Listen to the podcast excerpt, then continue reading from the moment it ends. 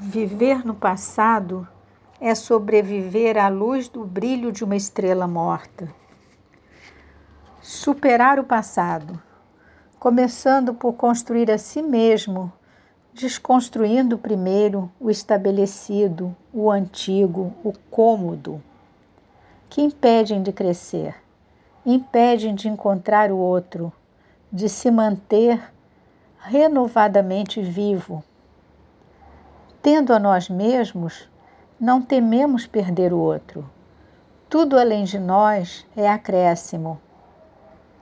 O que assusta alguns é pensar que precisam atender aos requisitos da mídia que coloca a mulher como um modelo eternamente jovem, bonita, corpo perfeito, cabeça avançada, espírito leve e alegre transformando-se num fantasma de cobrança para aquelas que desejam reencontrar um amor, principalmente na maturidade.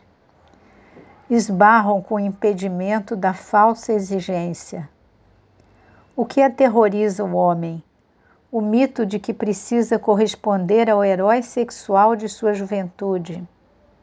Ambos deixam de descobrir formas novas de conviver e se perdem na renúncia ao companheirismo, baseado em valores bem mais consistentes.